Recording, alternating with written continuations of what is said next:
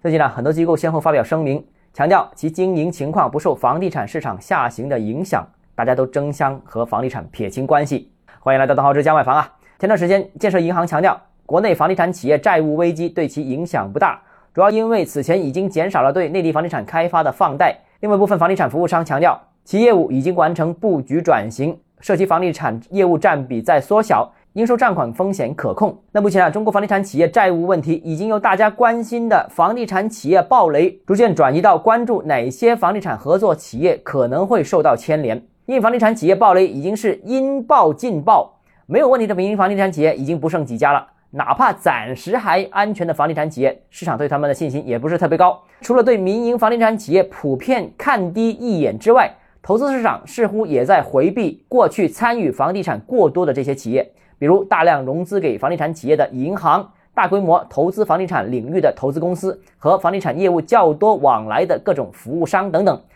大家现在对他们产生了较大的担忧，主要是因为担心市场下行会导致这些企业坏账太多，资产价格出现下跌，应收账款无法回收等等相关的问题，所以房地产下行影响的不止开发商。另外想强调一下，商业银行为了自保。减少了对房地产企业的放贷，其实这个也是直接加速了房地产行业金融危机的发展。这个也间接说明了前一段时间央行说要支持房地产企业纾困，但最终落地效果并不佳，房地产企业依然普遍暴雷的一个很重要原因，因为没有实际性的支持。好，今天节目到这里。如果你个人购房有其他疑问想跟我交流的话，欢迎私信我或者添加我个人微信，账号是教买房六个字拼音首字母小写就是微信号 d h e z j m f。想提高财富管理认知，请关注我。也欢迎评论、点赞、转发。